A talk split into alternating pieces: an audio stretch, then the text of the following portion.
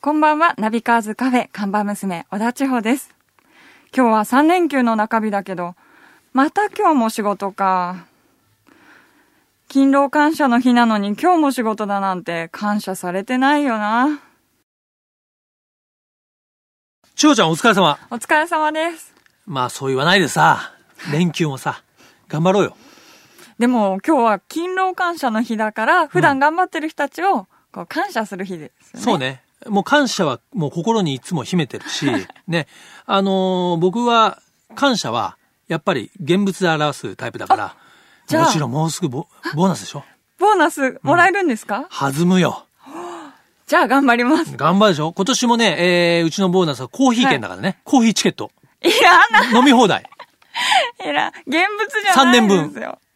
3年分。うん、3年コーヒー飲み放題。それはちょっと大きいですけどね。 いいのか、それで。ええじゃあね、ええはいじゃあもうコーヒーね、ええ腹いっぱいこう飲むた めにね、今日も頑張っていきましょう。はい。ええいいな、単純で。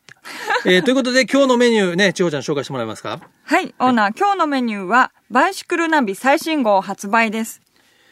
はい。えー、バイシクルナビね、最新号。バイシクルナビは、奇数月のね、20日に発売しておりますので、先週の木曜日に発売になりました。今回の特集は、な、はいな、なんと、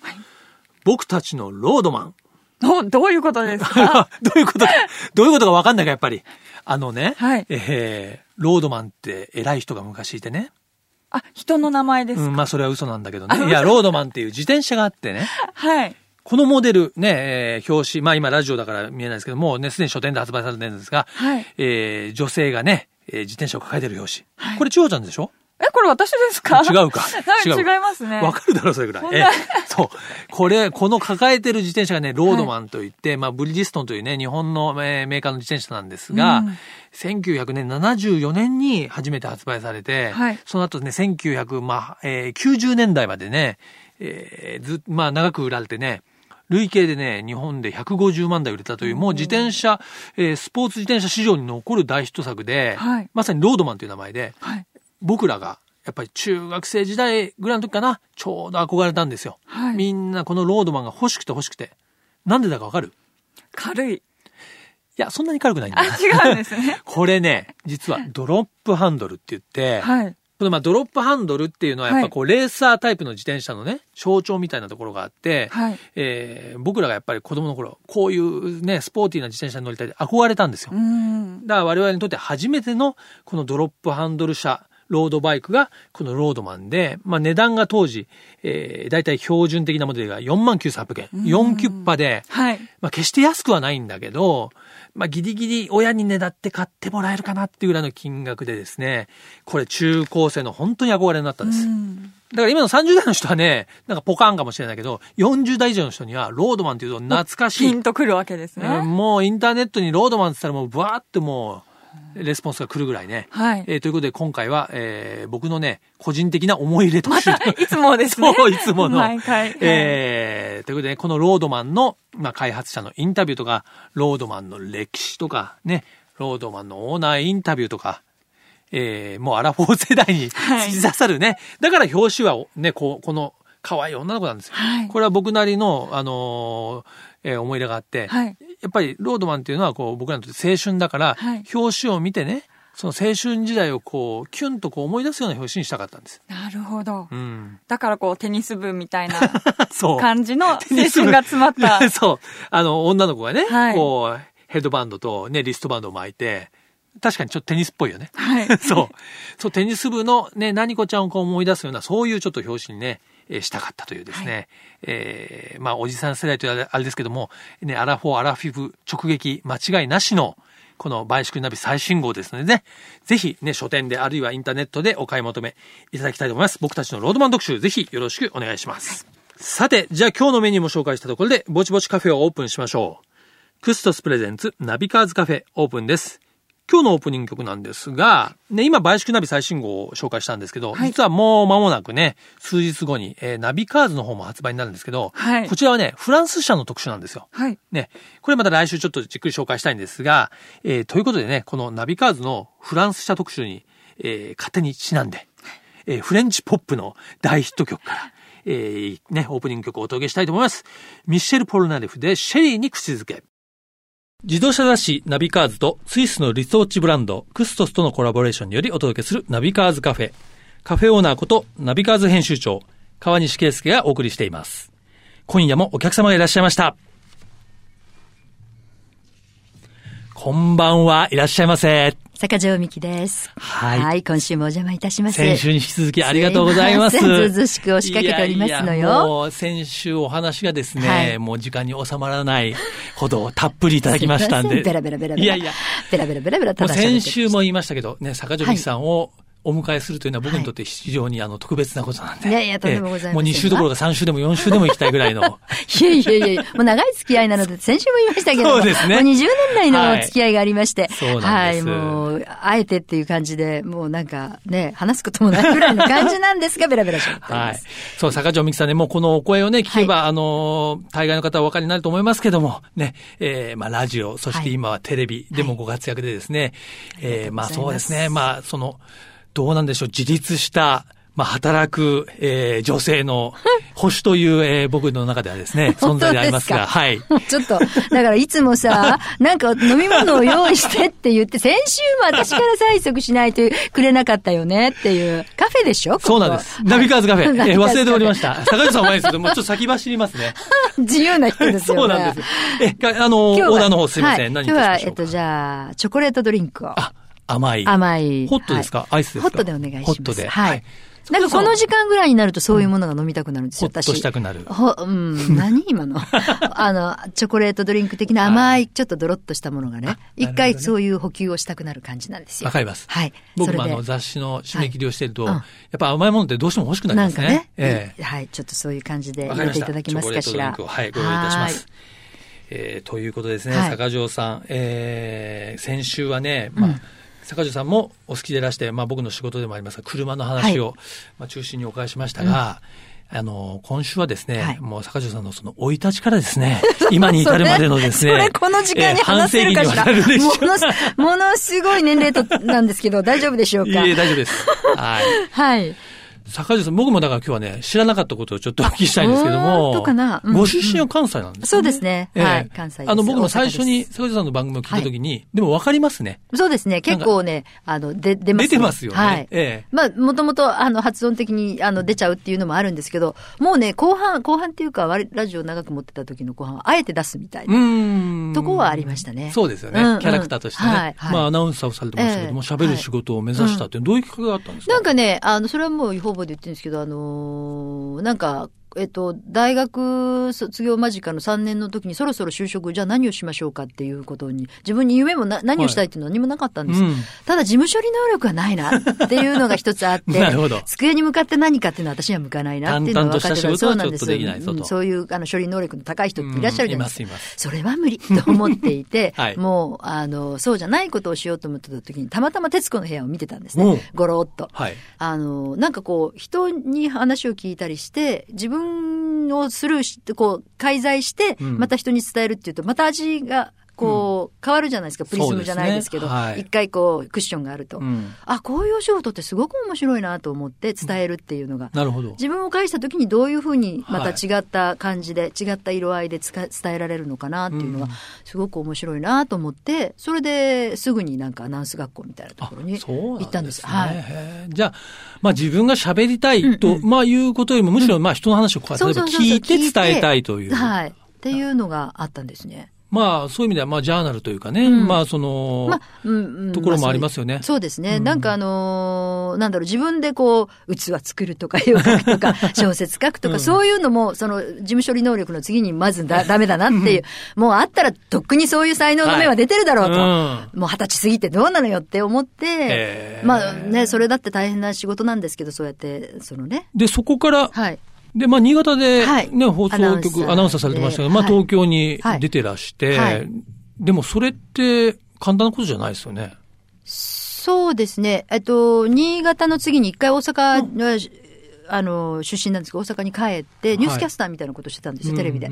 それで、あそれがもう30目前で、ではい女性って一回30になる時って結構ハードルがあって、はい。ど何どういう道を選ぶのかってそこで大きく変わってくるっていうことがあるじゃないですか、はい結婚したり子供産んだりするのうんそうですかねとか、仕事に邁進するのまかあ、とか、 29歳はとかそうって言いそうますそうもん言いね。ますでしょ、うんまあ、まさにはいそういう29歳病みたいになっちゃって、うんそれで一回海外にあの放浪の旅にそうなんですねで出たことがあってへ、ー4ヶ月ぐらいふらふら、はいえっとヨーロッパとアメリカを、うんあの一人でいわゆるバックパッカーっていうリセットするようなねはい、そういうのをして、うんで答えを見つけようとしたんです。うんうんで答えは見つからず、うんただ何をしても生きていけるっていうかそういう自信だけが自信がねそうそうそうなるほどもうそれそうい強いですねう一人旅してるとね、なんかその日のあの泊まるところとかその日の食べ物だけとてもシンプルなところだけでいいじゃないですか、うんはいそれをどうやっていくかっていう知恵みたいなものがついて、んあじゃあそれだったら大丈夫だと思った時に、んあのたまたまあなんか東京で、あのラジオのパーソナリティ探してるよって言って先輩が言ってくださってオーディションを受けて受かっちゃったあってそいうう感なじんですはね。いでもね、その、まあ、大きな番組でしょうはいし、うんうんね、オーディションでも大変だと思いますけども、まあ、いろんなね、まあ、実力もあるし、まあ、運とか、ね、はい出会いとかあったんだと思いますけども、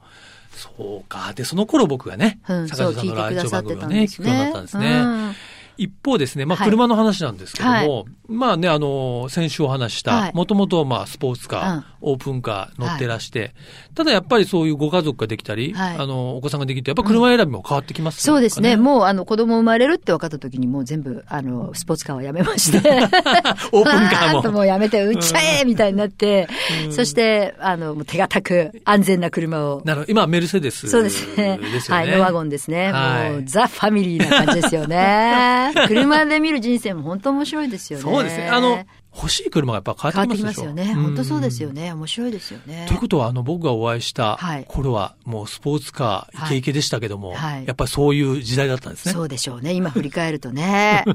ね。なんか近所の大学生の男の子乗せて箱根に、あの、それは知り合いの息子さんなんですけど、うんはい温泉ガーって、あいの、あー心を開けていて、で、観光バスのおばちゃんが、ヒャーって 言って、ヒューヒューとか言って、若い兄ちゃん乗せて兄ちゃんと乗せてるって言って、なんか声かけてくれたりしましたね。ううんん。だから今、遠い目になっちゃいましたね。ダメになっちゃいました。いやーでもいいと思います、本当に。ね、また坂上さんがね、これからどんなね、車を選んで、はいまあ乗られるのか楽しみですし。また川西さんに相談しに行きそう、えまえすよ。相談してください、ぜひ。ねえええで、あの、相談を受けて、あはの、い買ったら今度また取材に行きますかあら。ありがとうございま すちゃんと無駄にしませんから。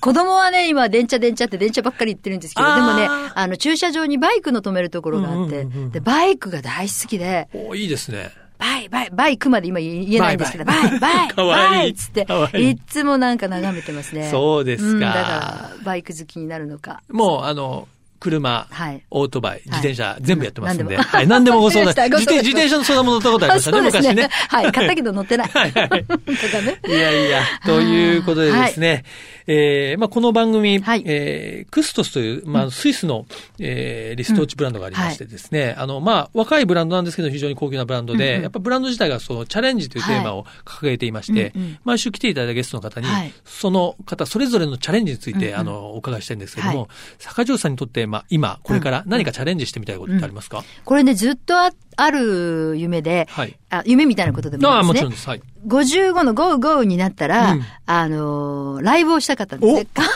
さんに言うのもなんだか恥ずかしいんですけど、いやいやいやしょっちゅうライブをなさってる川西さんに言うのも恥ずかしいんですけど、それはもうジャンルも問わず、自分がずっと好きだった曲を、うんこう歌うっていうか、うん。そういうライブを小さい箱で、いいじゃないですか。ご55の誕生日にやるって決め、思ってたんです。うんうんだけども、子供ができたりとか、はいあの、思わぬそういうちょっとあったので、うん状況がねうんで次、じゃあ60で、うん。あの、還暦なんか、還暦赤いパーティーを、なんか、 あそのライブパーティーみたいなものがいいですねできればいいな。その時、それこそ、なんか相談乗っていただいていや、お手伝いさせてください。もうすぐ あの、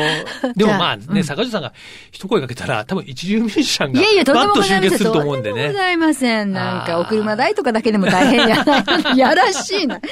らしいな。えうんーでもそんなライブをしてみたいっていうのは、うんまあちょっと5年うんうんはいね、少しはい先延ばしにしましはた。いいい夢ですね。ね。そうですね。いつか、うんいつか。それがダメなら次の5年で僕ももい知っいしてます。坂上さん結構ね、楽器とかこう、ちょっとやってみたりして、挫折してみたりですね。はいいはいはいろいろありますよすね。ぐね、かじっては捨てみたいな人生ではあるんですけどね。 いいえそぜういう意ひ味、ではね、はい実現してはい。いただきたいなと思います。はいえーということでですね、はい先週、今週、2週にわたって、えーありがとうございます。なんか、こう、面と向かってですね、はいこうやってお話を伺う機会もないので、はい、僕も非常にいい思い出になりました。ああ、よかっ たです。こんな私で。はいもうよかった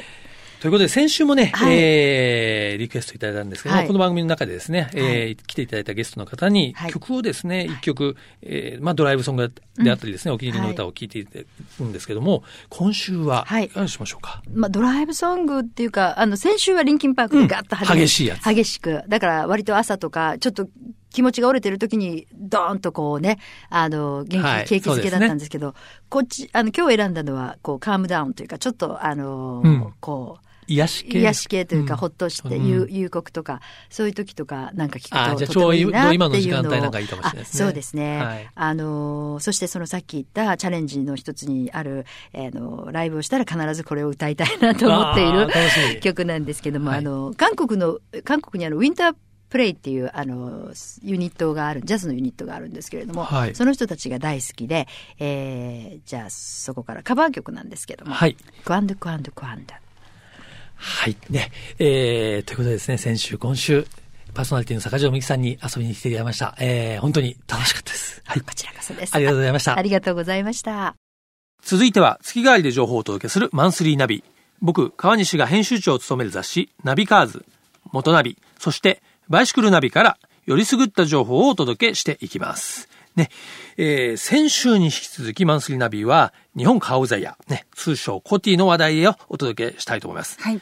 先週はね、カーオブザイヤーを受賞した松田のデミオの話でしたが、今週はですね、その、まあ、いわゆる2位に輝いたメルセデスの C クラスを中心に、インポートかね、輸入車について、えーお話をしていきたいと思いますがですね、ちなみに、10ベストカーの中にもですね、えー C クラス、それから、プジョーの308、ね、BMW の i3、それから、まあ、ジープのチェロキー、まあ、半分弱ぐらいが、はいえー輸入車で占められているということですからね、もうまさに、えー国産車、輸入車、もう本当その別なくですね、このカウザイヤーをこう、まあ、争うというかですね、そういう時代になったなというふうに、えー思いますが、えー今週もですね、はい自動車ジャーナリストの川口学さん、お電話をつないで、カウザイヤーについてお話を伺いたいと思います。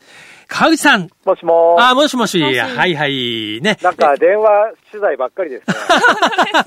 いや、来てほしいんですけども、はなんか今ちょっとね、あの、店が散らかっていて、ちょっとね、来ていただけないんですよ。そうですか。はい、すいま せん、電話で。いえ、なんか疎外感を感じますから答えます。でも、はい裏のオーナーですからあね。、裏オーナー。裏オーナー裏オーナー。なんか、長ちゃんはね、 えー待ちかねてるみたいなんですけども。いやいやはいやいや。はい。えーということで、カオブザイ先週は、えーはいね、デミオの話を伺いましたが、えーはい今週はですね、まあそのメルセデスの C クラスを中心に、まあ輸入車というところでフォーカスして話を伺いたいんですけども。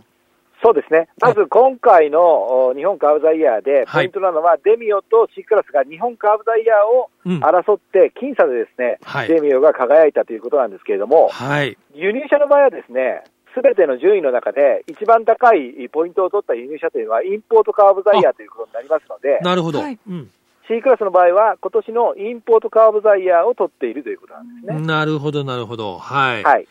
まあ、クラスでまあ1位ってことですよね。点数的に見ても、あの日本カーブザイヤーと同等ぐらいの実力のあるインポートカーブザイヤーだったというのが、うん今回のポイントですね、まず。 C クラスはね、まあ、、はいいわゆるこの、ね、セグメントのセダンの、はまいあ、、世界的に見てもその基準になるような車ですけども、はい、やっぱそういう車がね、モデルチェンジをするというのは非常に難しいと思うんですが、そうですねこの新しい C クラスはどこがすごいんですかあの。ごめんなさい、実は僕、この車に10点入れてるんですね。はい、満点を入れてるんだ。ははいい。はい、今年実は C クラス買いまして、はい。なるほど、オーナーなんですね。そうなんです。うんでなんで買ったかっていうと、やっぱりその自動車ジャーナリストとして、非常にこう、勉強になる素材というか、うんうんうん。そういう部分が、この車には本当にたくさんあるなということがあって、まあ、買ったというなるこほとどですね。まず一つは、えーボディのですね、素材、えー半分ぐらい、50%ぐらいがですね、アルミになっていて、おうおうアルミとスチールのハイブリッドボディを使っているというのは一つポイントですよね。なるほど。うん。はい軽くて、えー光合成でっていうのもあるし、うんうんえー重量をですね、非常にこう、抑えることによって、燃費なんかにも貢献してくるので、なるほど。ううんん。そういう部分を、まあ、あの、コストを考えながら実現していくという意味では、非常にベンチマークになる部分だと思いますし、うん。それに加えてもう一つやっぱりポイントは安全装備ですよね。ああ、やっぱりね、メルセデス・ベンツといえばやっぱ安全ですよね。うん。はい。今回ですね、えー今年、えーカーブザイヤーの10ベストカーにも入っていたスバルのレボーグという車もありますけれども、はい。今年ですね、レボーグと C クラスというのは何がすごかったかというと、はい。ほぼ自動運転と言えるぐらいのですね、制御が入っていたということですようーね。ん、まあ、その、例えば、レーダーとか、こう、赤外線のカメラを使った、はい。まあ、前車にこう、追従するタイプのクルーズとか、あ、まあね、ブレーキをかけたりとか、あと、こう、ラインをこう、はみ出したら、こう、警告するとか、そういうのいろいろありますよね。はい。そういうのが、あの、最近どんどん入ってきてるんですけれども、実は、えースバルのレボーグとメルセデス・ベンツの C クラスというのは、はい。それに加えてステアリングの制御が入っていて、ほう。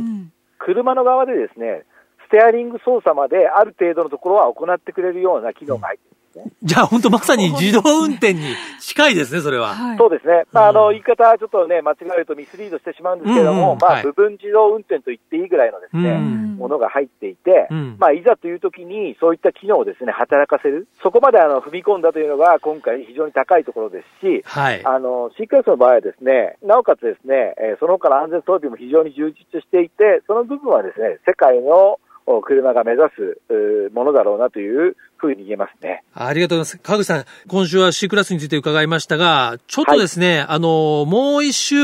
あの、お店 には、ちょっとあの、来ていただきたくて大丈夫なんですけども、えええー、行きたいんです けど、は来週はちょっとお電話で、あの、来週はですね、い、まあその、カーオブザイヤーには輝かなかったけども、川口学的なですね、はいちょっとオブザイヤーのちょっとお話を伺いたいなと思いますので、わかりました。また来週電話で、電話ですか強調します。なんつっわかりてました。はい、ぜひぜひ、え来週もよろしくお願いいたします。ははい、よろしくお願いします。い、ありがとうございました。ありがとうございました。クストスプレゼンツナビカーズカフェオーナーの川西圭介と看板娘、小田千穂でお送りしてきました。はい。ということでね、まあ、先週に続いて坂上さんに来ていただいてね、僕はもう本当にちょっとね、あのーこの、ラジオを始めて、はい坂上さんとも、この、まあ、共演というかね、一緒に話ができるということで、一つのもう、また夢を叶えて、えーしまいましたけどもね、はいえーまた次の夢に向かって、 なんだろ進うんでいきたいと次の夢はい思いますけども、えーね、ナビカーズカフェ引き続き、えーよろしくお願いします。それではこのカフェのアドレスをお伝えします。ナビカーズアットマーク、fm 富士 .jp、navicars アットマーク、fm 富士 .jp までご意見ご感想お待ちしております。はい。毎週日曜日、夕方5時30分からオープンする、車好きが集まるカフェ、ナビカーズカフェ。また、来週です。お車を運転中の皆さん、安全運転でお願いします。クストスプレゼンツ、ナビカーズカフェ、オーナーの川西圭介と、看板娘、小田千穂でした。それでは皆さん、楽しいドライブを。来週もご来店お待ちしております。 Have a good coffee and drive!